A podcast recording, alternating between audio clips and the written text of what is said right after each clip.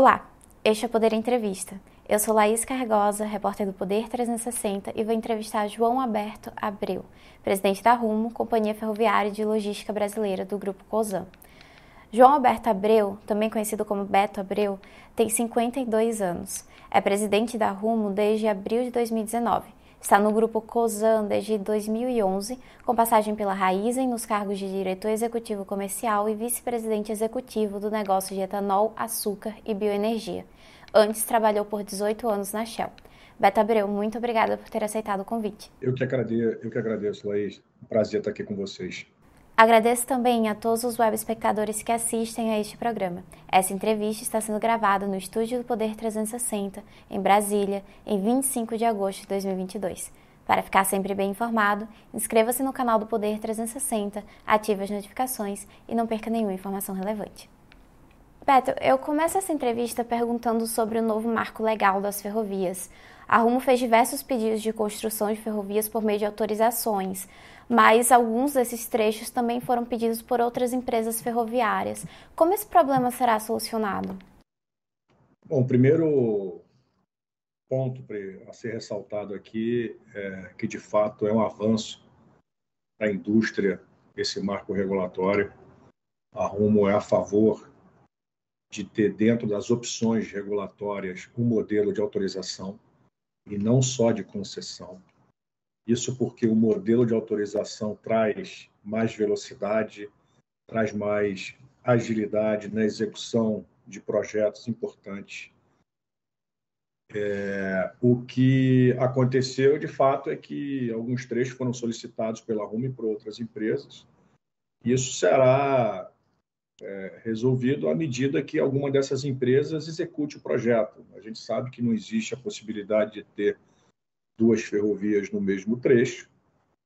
É, então, se alguém decidir fazer primeiro, vai ter prioridade é, na execução. Mas, honestamente, acho, acho que esse ponto ele é pequeno diante de todo o contexto. A Rumo pediu 10 autorizações, o mercado pediu muitas autorizações. Nós sabemos que alguns desses projetos naturalmente não vão acontecer, são investimentos relevantes que muitas vezes é, são solicitados e que, uma vez com os projetos executivos de engenharia e estudos econômicos, não necessariamente se mostram viáveis do ponto de vista é, econômico, mas o novo marco é, é, um grande avanço e isso é o que é relevante aqui nesse contexto.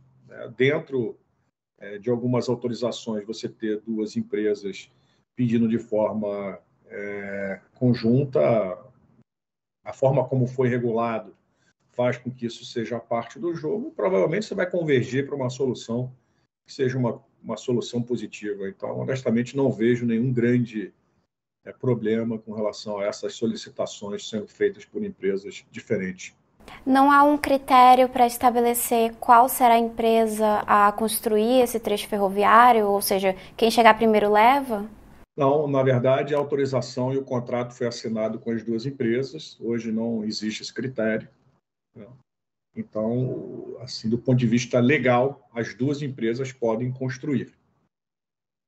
Só que, olhando a malha ferroviária brasileira, o que nós temos dentro, não só no Brasil, como em qualquer indústria ferroviária em outros países, é o direito de passagem. A malha ferroviária é compartilhada entre as operadoras ferroviárias e você consegue assinar contratos que regulam a utilização dessas malhas. Né? Então, nós temos, por exemplo, na malha paulista, um volume importante utilizado por outras é, empresas. E da mesma forma que nós utilizamos a malha ferroviária, por exemplo, da MRS na entrada do, do, do, Porto de Santos. Eles têm a concessão do que nós chamamos lá da ferradura. E se paga direito de passagem, se entra no acordo de como é que é, as regras é, passam a ser estabelecidas, tem uma regulação própria para isso. Enfim, é, se alguma das empresas construir é, decidir fazer o investimento, vai chegar a um acordo com a indústria na, forma, na melhor forma de utilizar. Então, de novo, é, as duas hoje têm autorização para fazer. Né? é, não vejo, claro, as duas fazendo duas ferrovias em paralelo. Então, se uma das duas decidir fazer, vai negociar com a indústria o direito de uso da mesma sob determinadas condições comerciais. Tá? Por isso que, de novo, como o mercado é regulado nesse sentido e existem as boas práticas, não vejo aqui um, um problema. É, a medida provisória anterior à Lei 14273 é, atribuía ao Ministério da Infraestrutura o papel de conceder as autorizações. A lei mudou essa atribuição, agora é papel da NTT, a Agência Nacional de Transportes Terrestres. A agência já regulamentou esse processo? Esse específico não. Existem ainda alguns vetos né, do marco regulatório que está sendo ainda é, discutido e ainda pendente. São detalhes finais de regulamentação. Mas nós, nós vemos com muito bons olhos a, a lei voltando, não é, não é nem transferindo, é voltando para a agência reguladora esse tipo de regulamentação. Tá? Então, é um avanço adicional, né? após PL 261 aprovado no Senado, quando a lei vai para o Congresso, né? lá para a Câmara, é, vem com esse tipo de determinação e a gente volta para a agência, que de fato é quem deve regulamentar o, o setor como um todo. Então, é, esse assunto específico, e eu não sei se a sua pergunta é relacionada a isso, de dois pedidos, né? de, de um mesmo trecho, de novo, é, não tem uma regulamentação específica. Volto a dizer, legalmente as duas empresas podem construir é, dentro, daquele, dentro daquele contrato. É, a, a NTF, Associação Nacional dos Transportadores Ferroviários, da qual a Rumo é associada, pediu à NTT um reajuste de até 19% nas tarifas e um gatilho para proteger as empresas de uma oscilação muito grande no preço do diesel. É, caso isso aconteça, caso isso não aconteça, na verdade, quais as consequências para o setor, sobretudo no momento de tantas renovações antecipadas? Olha, a agência e, e, esse assunto específico vem sendo conduzido pela, pela ANTF, né, que é a Agência Nacional de Transporte Ferroviário. Não, não, é uma agenda específica de uma das empresas. Então, a associação, quando se trata de teto tarifário, é o órgão, é o veículo que vem discutindo isso com a agência. É, esse é um setor com investimentos muito relevantes, né? consequentemente, um custo de capital elevado, é, existe um impacto, né? mas é, historicamente sempre houve uma convergência para uma solução que consiga atender ao setor e uma realidade de mercado. Nós todos sabemos com uma inflação diferente, com um câmbio diferente que impacta produtos importados, um custo de capital muito elevado para empresas que têm dívidas brutas e dívidas líquidas relevantes, né, consequentemente impactando o seu balanço.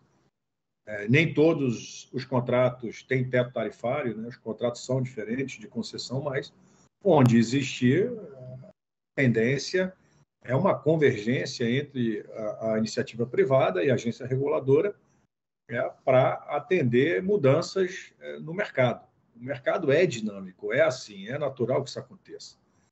É, as variáveis é, mudam, o mercado muda, a política macroeconômica muda, a política monetária muda. E nós precisamos estar sempre atentos a fazer esse tipo de ajuste, de, tipo de convergência, para que os para que os contratos continuem, continuem sempre em linha com o que foi acordado no início. Né? Na minha visão, esse tipo de discussão é, significa é, segurança jurídica né, para setores que fazem investimentos em infraestrutura, que são investimentos de muito, muito longo prazo. Qual o peso do diesel sobre os custos operacionais do setor? Ah, é a maior linha de custo das empresas ferroviárias é o, é o custo do diesel. Esse é um custo 100% variável, então impacta, claro, diretamente a margem de contribuição. A maioria dos contratos, eles são, é, nesse quesito, é, indexados, né? então são contratos que normalmente têm esse custo sendo repassado né, para os clientes, impacta a cadeia de valor como um todo. mas é um custo bastante relevante para todo o setor, né? já que 100% é, das locomotivas hoje no Brasil, praticamente 100%, fora alguns testes né, que estão sendo feitos, são é, locomotivas a diesel. Né? Então, esse é o combustível dessa indústria. Né? Então, é bastante relevante. Houve aí uma redução no, no, preço do diesel, tanto nas refinarias da Petrobras, quanto também o valor de paridade internacional. Essa redução já está sendo sentida pela Rumo? Ainda muito pouco, né? Quando a gente olha as medidas que foram tomadas pelo governo, é, as reduções foram mais na gasolina por hora. Né? E isso é, conse é consequência de um mercado global que vem demandando muito diesel esse é um produto que o que precisa ser analisado é a demanda e oferta desse produto refinado. Né? Então, não necessariamente ele, o seu custo caminha 100% é, com o preço do petróleo. Né? Então, o petróleo cedeu né, nas últimas semanas, nos últimos meses, mas você tem ainda uma demanda por pelo refinado, pelo produto refinado, pelo diesel muito forte a nível global. Essa é uma commodity que precisa ser analisada a nível global, do ponto de vista de oferta e demanda, e com, cer com certeza a, a, a crise né, na, na, Europa, com o advento da guerra, faz com que a demanda pelo produto refinado aumente, né, os estoques, é, é, enfim, sejam pressionados e esse preço do diesel internacional ele tem mais dificuldade de, de, de ser reduzido. Né? Então já teve uma redução. Né? E aí as variáveis são essas: né? É o câmbio, é, é, é, a questão do, do preço internacional, e, e, isso é o que impacta aqui no, no mercado interno. E, na nossa visão, a, o país precisa sim acompanhar o mercado internacional. Né? Você também reduzir de forma artificial esse produto não, não é, na nossa visão, o melhor caminho. Então, existe é, o mercado que, é, enfim, funciona e, e, já houve sim uma redução, ele está menos pressionado, mas ainda é, não, não, sem nenhum impacto significativo do ponto de vista de redução de custo variável no nosso negócio. É, falando sobre o marco legal ferroviário que facilitou os trâmites para reabilitação de trechos abandonados, a RUM tem planos de, de reabilitar esses trechos é, que foram abandonados? Depende.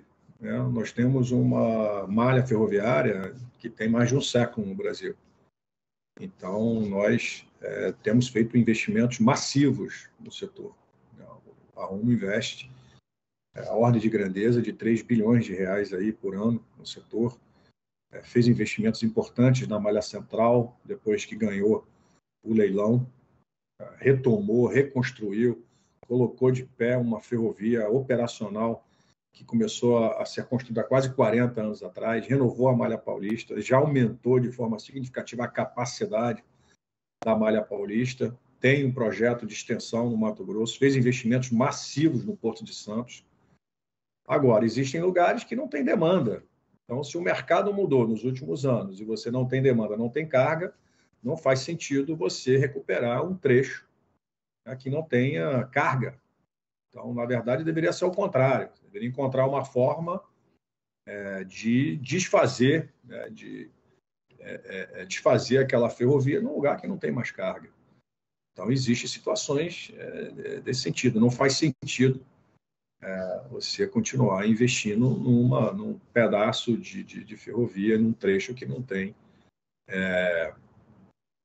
carga. Agora, nós temos, por exemplo, na, na renovação da Malha Paulista, ramais como o ramal de Panorama, como o ramal de Colômbia, que são trechos importantes, que eram, são trechos que, que é, precisam ser recuperados e, e, e, sim, tem uma série de trechos que nós vamos reinvestir, vamos recuperar ramais que estavam abandonados, mas você não pode é, é, é considerar que isso é verdade absoluta para a malha ferroviária brasileira.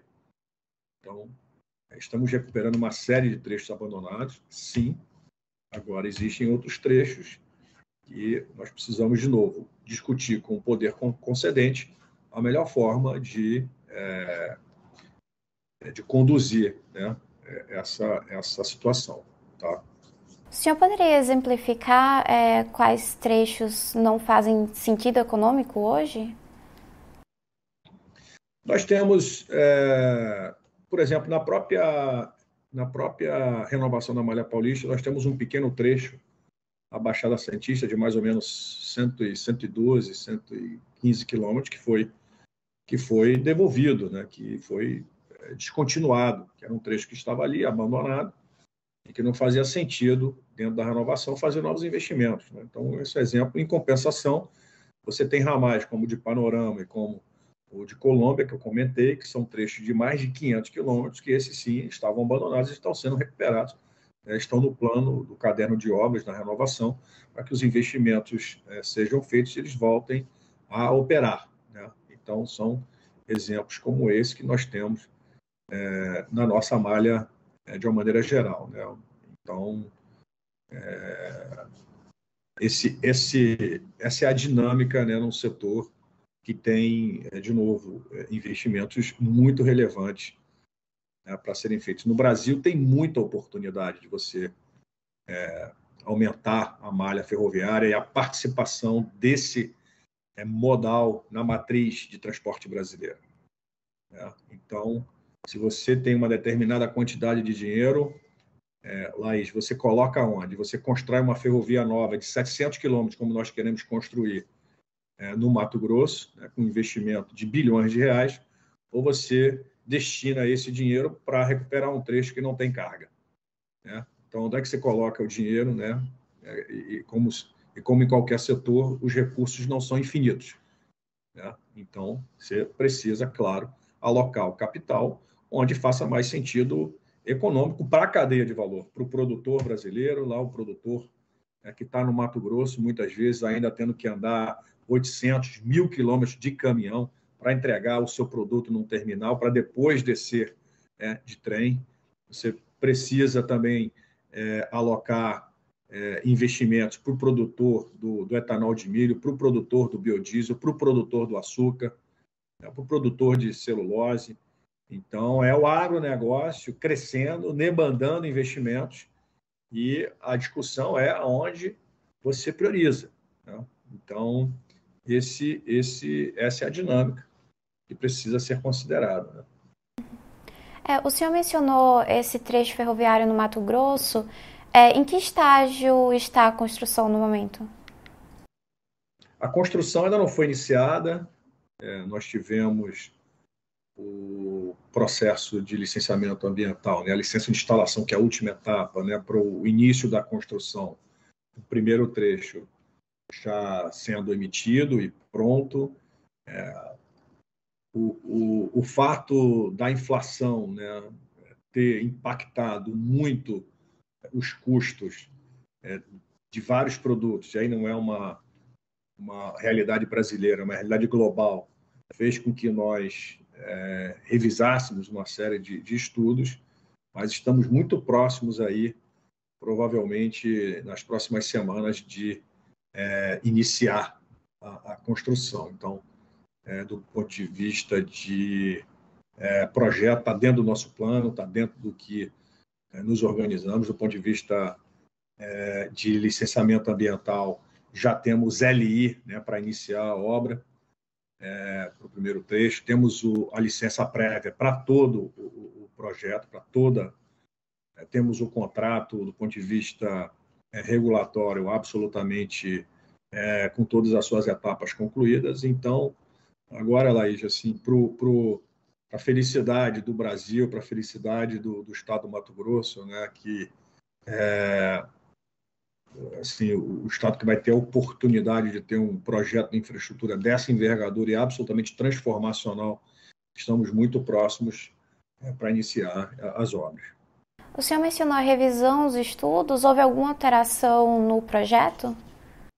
No projeto, não. No, no, só que no custo, né? Você tem um CAPEX hoje é, que está sendo revisado para saber se tem alguma alteração. Estamos em fase final mas quando você consegue ter a licença de instalação e o projeto executivo finalizado, a acuracidade do orçamento ela é muito maior. Então, é, é, natural que antes de, de fato, você iniciar de novo com, com, com todos os, os, projetos executivos prontos, você consiga é, ter todos os, os dados né, para ter mais acuracidade e sempre tem ajustes, nada relevante, nada que mude é, a, a, a importância e a rentabilidade do projeto, mas é natural que você faça esse tipo de ajuste no momento econômico que a gente está vivendo. Né? Lembra que a gente tem, a gente tem hoje um custo de capital bastante elevado, a taxa de juros está num nível muito maior do que estava há, um ano atrás, então o custo de capital é muito maior. E aí não é só o custo capital, é o custo dos produtos, né? para você importar trilho, para você é, contratar mão de obra, para você fazer terraplanagem, quer dizer, os custos também é, sofreram ajuste nos últimos dois anos, principalmente com essa situação. Então, é, mas nada que é, mude a nossa direção e nada que é, mude é, de, de, forma relevante a rentabilidade do projeto. Mas, com certeza, é, um pouco mais de investimento do que estava previsto no início. O senhor poderia estimar o aumento de investimentos previstos? Ô, Laís, essas coisas, a gente tem um número divulgado público né, de 10 a 12 bilhões de reais. E, e essa, assim, existe um momento certo de fazer essa divulgação. Né? O momento certo é quando você tem é, 100% das análises concluídas. Né? Então, é, essa, essa, essa discussão vai acontecer na, na hora certa, mas, é, de novo, eu prefiro, é, em vez de estimar aqui um número, garantir né, que a, a, a, os nossos engenheiros aí consigam finalizar 100% do trabalho. Estamos aí no, no último capítulo, né, antes de fazer qualquer tipo de, de anúncio. Né. É, ainda sobre essa ferrovia no Mato Grosso, é, a licença foi obtida através de autorização. A Rumo tem planos de construir outras ferrovias no estado por meio do mesmo mecanismo? É, eu vejo esse como um mecanismo bastante é, eficiente, porque quando você constrói uma ferrovia, né, um projeto que ele começa e termina dentro de um determinado estado, você ter a oportunidade de discutir isso, primeiro, é, do ponto de vista ambiental, com a Secretaria Municipal, né, porque é um projeto estadual. É, nesse caso, nós iniciamos, por exemplo, a discussão ambiental com o IBAMA, né, que é o órgão federal, e depois passamos para a Secretaria de Meio Ambiente do Estado do Mato Grosso, né, que é, é a instância local para fazer todo o processo de licenciamento. Então, você ter a oportunidade de sair né, uma esfera é, é, é federal né, para uma esfera estadual, isso traz mais agilidade, por exemplo. Ainda assim, são quase quatro anos de licenciamento. Nós iniciamos no início de 2019 o licenciamento ambiental dessa ferrovia. Foi a primeira etapa. Então, ainda assim, apesar de ter conseguido né, é, transferir o processo e fazer todo o licenciamento, é um, um processo extremamente longo, né, demorado, é, e, e, normalmente é assim no Brasil para é, projetos dessa envergadura. Uma outra é, vantagem é que quando um projeto, de novo, dessa magnitude é feito num Estado, a discussão da infraestrutura do Estado precisa ser considerada. Você precisa construir uma ferrovia olhando os projetos de rodovia, né? olhando onde os desenvolvimentos estão acontecendo. A ferrovia atrai é, as plantas para próximo da sua linha, né, para que os custos logísticos caiam. Então, ter a oportunidade, de novo, num projeto que está dentro do Estado, de olhar o plano do Estado com relação à sua malha rodoviária, olhar as grandes obras de infraestrutura que o Estado está fazendo, discutir localmente com os empresários, com os produtores, para entender é, se estamos é, é, construindo o, o, o, traçado, os terminais, né, no, nos locais corretos. Então, essa discussão de forma mais ampla com as instituições, com o governo, com a iniciativa privada, local, na nossa visão, é bastante é, positivo. Então, é, se tiver a oportunidade da gente lá na frente estender ainda mais a ferrovia dentro do Estado, sem dúvida, é um, é um modelo regulatório que nós é, utilizaríamos de novo. Né? Mas, é, da mesma forma que temos outros pedidos de autorização na instância federal para outros, é, para outros trechos, e temos também aqui a, as próprias concessões, que é um outro modelo regulatório, junto, é, de novo, ao governo federal. Enfim, você ter essas alternativas regulatórias para se adequar, dependendo do tipo de projeto, sem dúvida, é, são opcionalidades que só beneficiam o setor. Então, a resposta é sim. É, não temos isso no nosso plano estratégico hoje, mas pode ser que a gente acesse de novo esse tipo de regulamentação, esse tipo de legislação para fazer novos projetos. É, sobre o segmento de transporte de passageiros, a Rumo tem planos de investir nesse setor? Não, a Rumo não tem planos de investir nesse setor nossa estratégia está 100% concentrada no transporte de carga. É, em 2018, a greve dos caminhoneiros evidenciou o grau de dependência do transporte de combustíveis por rodovias. Como o senhor avalia as perspectivas de uso da matriz ferroviária para transporte de combustíveis no Brasil? O transporte de combustível é um modal extremamente é, eficiente. A Rumo hoje abastece o centro-oeste brasileiro com produtos refinados. A gente sabe que no Mato Grosso em Goiás, no Mato Grosso do Sul, em Rondônia, nós não temos refinarias e nós precisamos levar o produto refinado para abastecer esses estados. Então, hoje nós temos um volume muito significativo é, de aproximadamente aí 2 milhões de toneladas né, de diesel e gasolina que nós tiramos é, ali da, da área de Paulínia, né, que é a refinaria no estado de São Paulo, e levamos para abastecer principalmente os produtores, a, o agronegócio, né, que precisa tanto do diesel, e as próprias cidades que precisam da, que precisam da gasolina. Então, é, e voltamos, retornamos com principalmente o etanol de milho. É, tem etanol de cana, mas tem muito etanol de milho hoje em dia, principalmente no estado de Goiás, no estado do Mato Grosso, que nós é, retornamos para São Paulo. Então, você tem o mercado de São Paulo consumindo mais etanol, é, e sendo o mercado consumidor e, ao mesmo tempo, exportando, digamos assim, esse, essa, essa, esse diesel e, e, e a gasolina. Né? E lembrando sempre que a pegada de carbono, é, quando você transporta qualquer produto via ferrovia, ela é infinitamente menor do que a pegada de carbono é, no transporte rodoviário. Então, para cada 100 gramas é, de emissões de CO2 emitida pelo, pelo modal rodoviário, você emite 17 pro, no modal ferroviário. Então, é, é, é, muito mais saudável do ponto de vista ambiental você fazer, principalmente, transportes em grandes distâncias, é, a logística via ferrovia. Tá? É, é, mais seguro, é melhor ambientalmente, você não é, é, consome, não destrói as estradas, né? porque 65% é, do modal é, logístico brasileiro por é, rodovia é, é, um, num país continental como o nosso, é uma distorção que só existe no Brasil. Você não tem nenhum país do tamanho do nosso. Você pegar os países continentais, no mínimo eles têm 40% da sua logística sendo feita por ferrovias, que é natural em um país precisa percorrer grandes distâncias. Né? No Uruguai, um país pequeno, você não precisa. Na Suíça, você não precisa. Na Holanda, você não precisa. Mas na China, nos Estados Unidos, na Austrália, na Rússia, no Brasil, você precisa de ferrovia para fazer a logística. Então, é, é, você tem menos acidentes nas estradas, você coloca os caminhões andando em distâncias menores, né, que é onde o caminhão precisa trabalhar, é inclusive mais saudável para o motorista.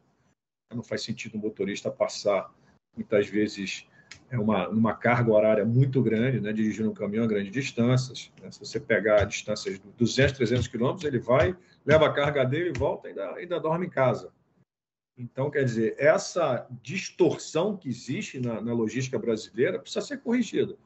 E a única forma de você corrigir isso é, pelo menos, dobrando a participação do modal ferroviário na malha brasileira. Né? Porque, de novo, é mais barato, é mais é, seguro é, e é mais é, saudável, sustentável do ponto de vista ambiental. Só tem vantagens para que é, isso ocorra, quando isso ocorre. Né? É, Beto, por último, quais são os planos da Rumo para a descarbonização? A descarbonização, nós temos é, muitos planos nesse, nesse, nessa área e dentro da nossa estratégia né, de, de ESG. Né? Então, alguns aspectos aqui que são importantes. O, o primeiro são compromissos com redução.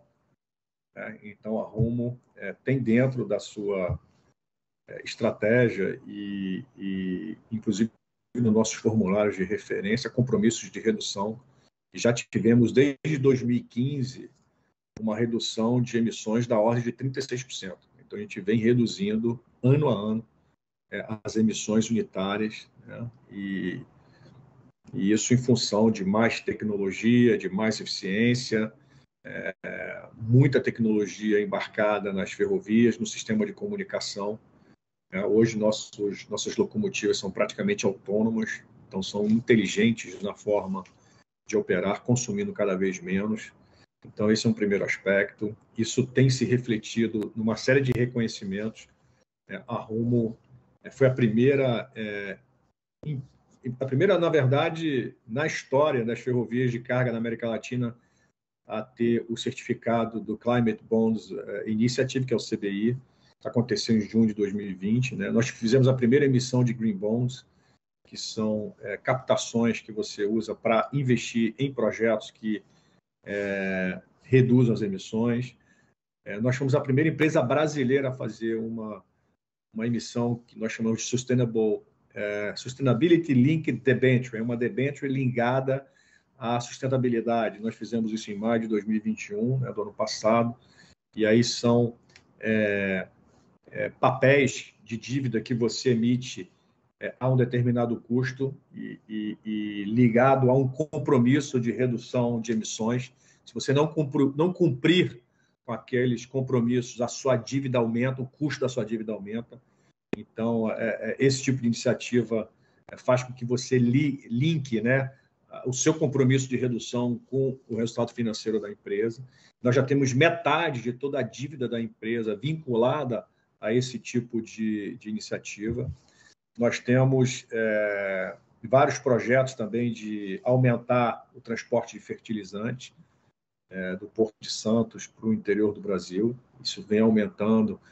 Isso também tem é, traz uma redução importante toda vez que você de novo substitui o modal rodoviário pelo ferroviário, você tem uma redução muito relevante né, de emissões.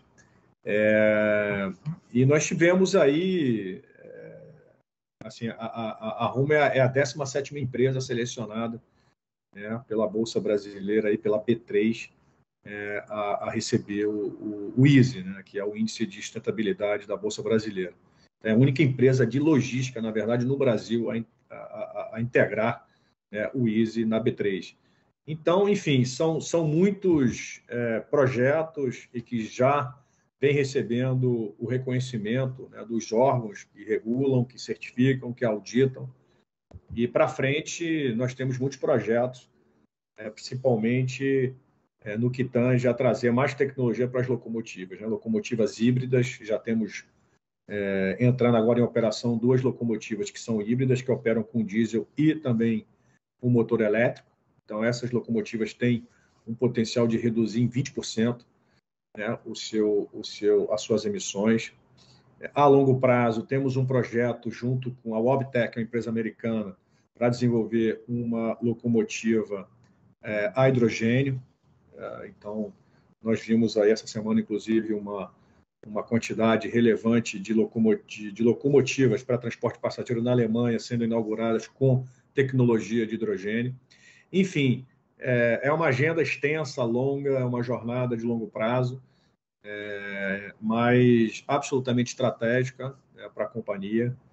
É, nós temos um compromisso, de novo, com o mercado com relação às reduções, é, e, e, e, inclusive, isso faz parte da remuneração dos executivos da RUM. Então, nós precisamos entregar os compromissos que estão no nosso relatório de sustentabilidade né, para que o, o, os executivos também façam jus à sua remuneração no que, se, no, no, no, que tange essa agenda de ESG. Então, é, enfim, a, a agenda de descarbonização está presente em todos os aspectos, em, todo, em toda a estratégia e, e, e no processo decisório é, da RUM. É, então, e a gente tem muito orgulho disso, é, de ser uma companhia moderna nesse aspecto e que persegue é, de forma é, intensa a descarbonização. Né? Chega ao final esta edição do Poder Entrevista. Em nome do jornal digital Poder 360, eu agradeço a João Alberto Abreu. Obrigado, Laís. Agradeço também a todos os web espectadores que assistiram a este programa. Essa entrevista foi gravada no Estúdio Poder 360, em Brasília, em 25 de agosto de 2022. Para ficar sempre bem informado, inscreva-se no canal do Poder 360, ative as notificações e não perca nenhuma informação relevante. Muito obrigada e até a próxima.